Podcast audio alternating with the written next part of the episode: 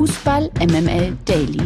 Die tägliche Dosis MML mit Mike Nöcker und Lena Kassel.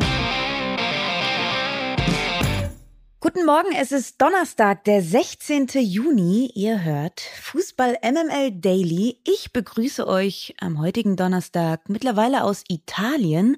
Mike Nöcker ist wieder zurück in Hamburg. Also mittlerweile könnten wir uns auch Carmen und Robert Geis nennen, ne? wenn wir so ein Jet-Set-Leben haben. Guten Morgen. Total, total. Ich habe noch gar keine Fleißpunkte an dich verteilt, dass du das tatsächlich auch noch in deinem Urlaub hier weitergemacht hast. Das muss man ja auch mal lobend erwähnen an dieser Stelle. Ja, äh, war immer so ein bisschen äh, Dessert. Du warst mein Dessert. Der Aha. Daily war mein Dessert. Oder mein Frühstück. Sucht es euch aus, auf jeden Fall war es immer ein Leckerbissen. Von daher. Das ist doch schön. Dann, dann können wir doch jetzt mit, mit diesen formidablen Worten, können wir doch jetzt starten. So ist es. Der Knaller des Tages. Die spanische Fußballliga klagt gegen Manchester City und Paris Saint-Germain. Die Liga sieht demnach Verstöße gegen das Financial Fair Play. Weder Man City noch PSG könnten Gewinne mit Erling Haaland oder Kilian Mbappé erwirtschaften, so die Begründung des spanischen Ligapräsidenten Javier Tebas. Die Deals hätten laut Tebas gar nicht durchgehen dürfen, weil sowohl PSG als auch City zuletzt finanzielle Verluste hinnehmen mussten. Neben der Klage behielt sich der Arbeitgeberverband der spanischen Vereine zudem vor, weitere rechtliche Schritte bei der EU in Frankreich und in der Schweiz einzuleiten. Der Grundgedanke dahinter ist sicher nachvollziehbar. Man könnte vielleicht auch sagen, wirkt ein bisschen auch so beleidigt, weil verloren. Aber ähm, wie auch immer, was, was genau haben City und PSG jetzt zu befürchten? Vermutlich nicht viel. Ähm, manch einer von euch erinnert sich ja ganz sicherlich noch an diesen Ausschluss von Manchester City, den es ja, glaube ich, äh, im Jahr 2020 gab, wo dann äh, dass die Finanzkontrollkammer der UEFA nochmal zurückgerudert hat dann plötzlich und diesen zweijährigen Ausschluss dann einfach mal zurückgezogen hat und die Geldbuße von 30 Millionen Euro auf auch einfach mal 10 Millionen Euro reduziert hat. Also bei der, bei der UEFA ist alles drin, alles möglich. Von daher glaube ich, dass PSG und Man City da nichts zu befürchten haben. Aber ich hatte genau den gleichen Gedanken wie du, Mike. Also erstmal wahrscheinlich beleidigt, weil Mbappé eben nicht zu Real gegangen ist, sondern noch bei PSG bleibt und Erling Haaland eben auch nicht nicht zu Real gegangen ist, sondern eben zu Manchester City. Das schwingt jedenfalls auf jeden Fall damit, vor allem auch wenn man bedenkt, dass Real Madrid und der FC Barcelona sich ja auch enorm verschulden. Also es wirkt so ein wenig makaber, dass ausgerechnet dieser Vorwurf aus der La Liga kommt. Trotzdem ist es natürlich richtig, dass die beiden wirklich äh, absurd größten Pakete ähm, was Fußballspieler äh, überhaupt angeht, nämlich äh, die 600 Millionen für Mbappé und die, ich glaube, 370 Millionen für das Paket für Haaland äh, tatsächlich mal auf den Prüfstand äh, gelangen. Also insofern, ähm, man ist schnell bei dem Thema beleidigt, aber man sollte auch relativ schnell bei dem Thema froh sein, dass das untersucht wird. Vollkommen richtig. Also wir haben ja gesagt, der Grundgedanke dahinter ist natürlich mehr als nachvollziehbar und komplett richtig. Ähm, es hat nur ein gewisses Geschmäckle, wie man so schön sagt. Die Ohrfeige.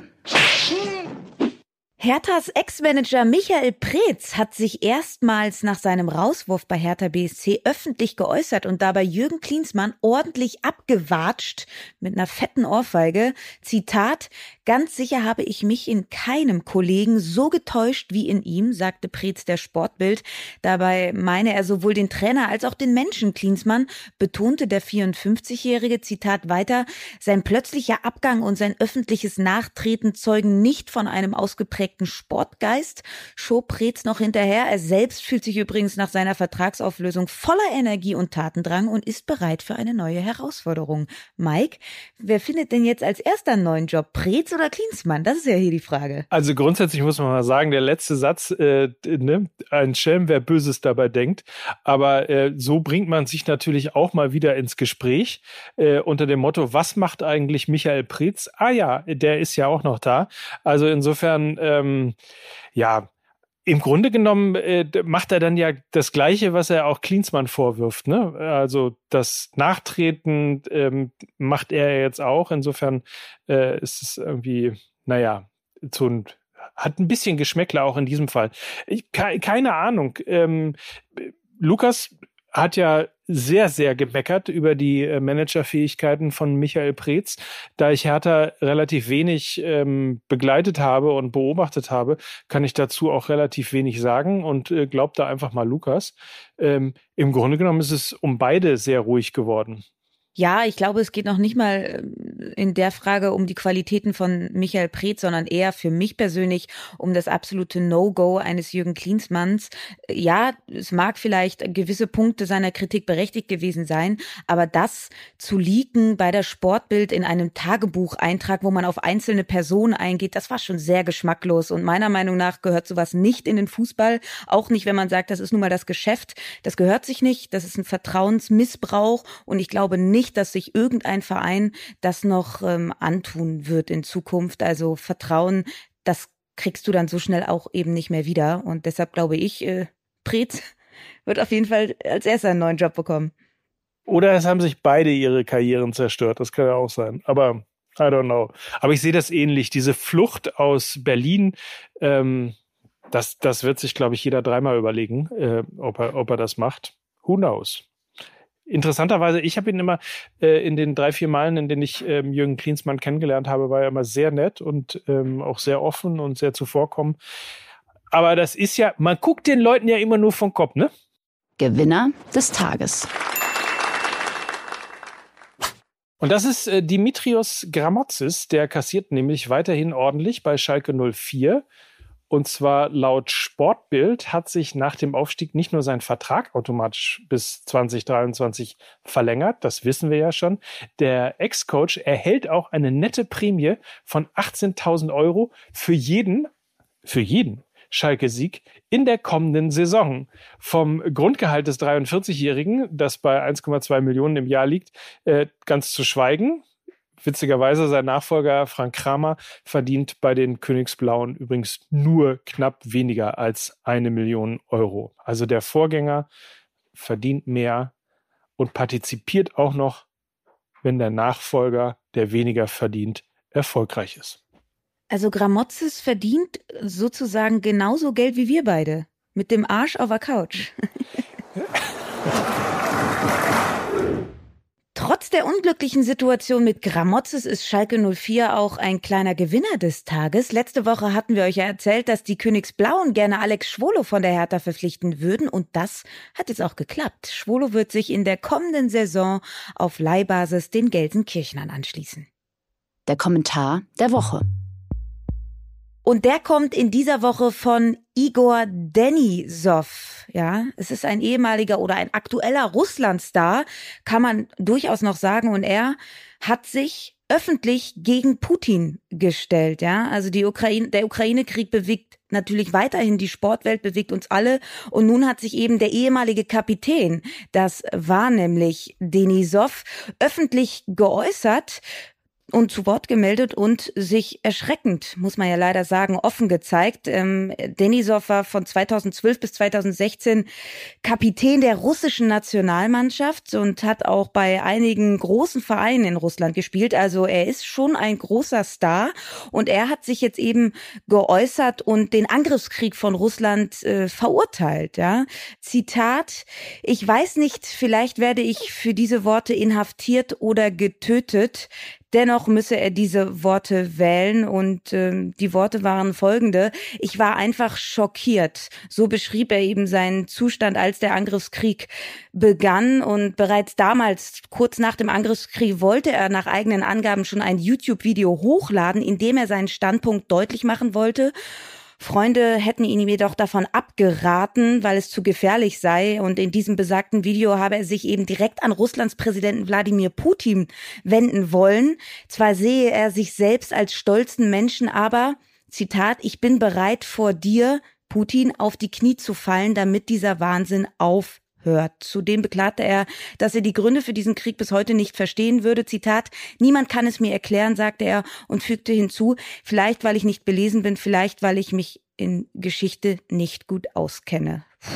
Mutig, Mike. Mutig. Wir wissen alle, was äh, so ein Mut in Russland bedeuten kann. Absolut. Absolut mutig und insofern zu Recht äh, in dieser Kategorie und in diesem Podcast. Die MML Gerüchteküche. Da ist sie wieder, unsere beliebte saure Gurken Kategorie.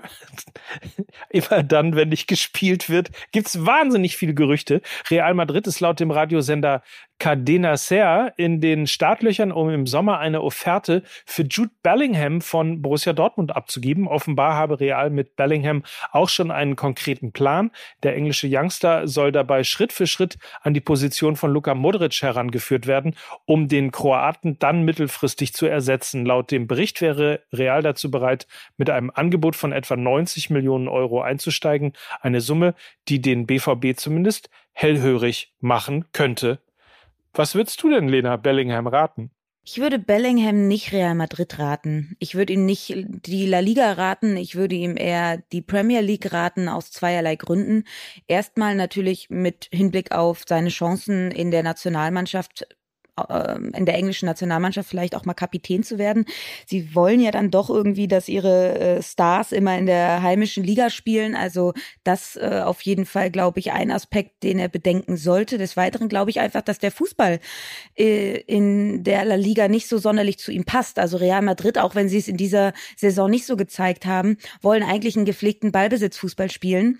Und Jude Bellingham hat meiner Meinung nach aber eher seine Stärken in Pressing, in Gegenpressing, im schnellen Spiel Spiel, in äh, ja, und ich glaube einfach, dass das viel, viel besser zur Premier League passen würde. Ich denke da auch an den Vollgasfußball vom FC Liverpool. Die sollen ja eben auch an ihm dran sein. Und ich glaube, das würde ich ihm raten. Nichtsdestotrotz, er ist 18 Jahre alt. Ob es dann vielleicht schon vielleicht ein Ticken zu früh ist in der nächsten äh, Saison, das weiß ich nicht. Ich würde ihn unfassbar gerne noch länger in der Bundesliga haben, weil er wirklich ein Weltklasse-Spieler ist. Und wenn du mich aber so fragst, dann würde ich eher ihm von Real Madrid abraten und zur Premier League raten. Hallo Jaden Sancho. Wie Transferexperte Fabrizio Romano berichtet, sind die Gespräche zwischen Sadio Mané, dem FC Liverpool und dem FC Bayern auf der Zielgeraden. Während sich Bayern und Mané bereits geeinigt haben sollen, geht es nun nur noch um Details bezüglich der Ablöse für den Senegalesen. Auch hier soll Liverpool bereits ein passendes Angebot in den Händen halten. Laut Romano wird Manet einen Dreijahresvertrag unterschreiben und das vielleicht sogar schon heute. Gibt es jetzt also doch ein Zurückrudern in der Causa Lewandowski? Laut den Informationen der Sportbild soll ein persönliches Telefonat zwischen Hasan Salihamidzic und dem polnischen Starstürmer stattgefunden haben. Dabei habe man die Wogen geglättet und vereinbart, sich in Zukunft medial zurückzuhalten. Nichtsdestotrotz soll Levi weiterhin wechselwillig sein und auf ein Angebot von Barcelona warten. Das müsste allerdings im Bereich von 50 Millionen Euro liegen, nachdem eine erste Offerte im Bereich von 30 Millionen Euro abgeschmettert wurde. Neben Barca soll auch Paris seine Fühler nach Lewandowski ausgestreckt haben. Brazzo und Kahn wäre es nach wie vor aber lieber, Lewandowski gar nicht erst zu verkaufen. Ja, Mike, müssen wir da überhaupt noch irgendwas zu sagen? Also, das ist äh, Drama, Drama-Akt Nummer 10, so gefühlt. Drama. FC Hollywood. Da ist er wieder.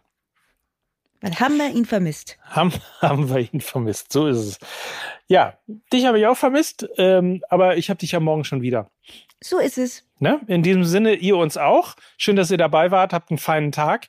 Und ähm, wer weiß, wo Lena morgen auftaucht. Gestern Frankreich, heute Italien. Jet Set. Oh, oh, oh, oh.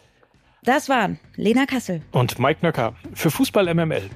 Au revoir. Au revoir. Ciao, ciao. Genau, jetzt heißt es Kommt ciao. schon ganz so durcheinander. Ja. Ciao. Ciao.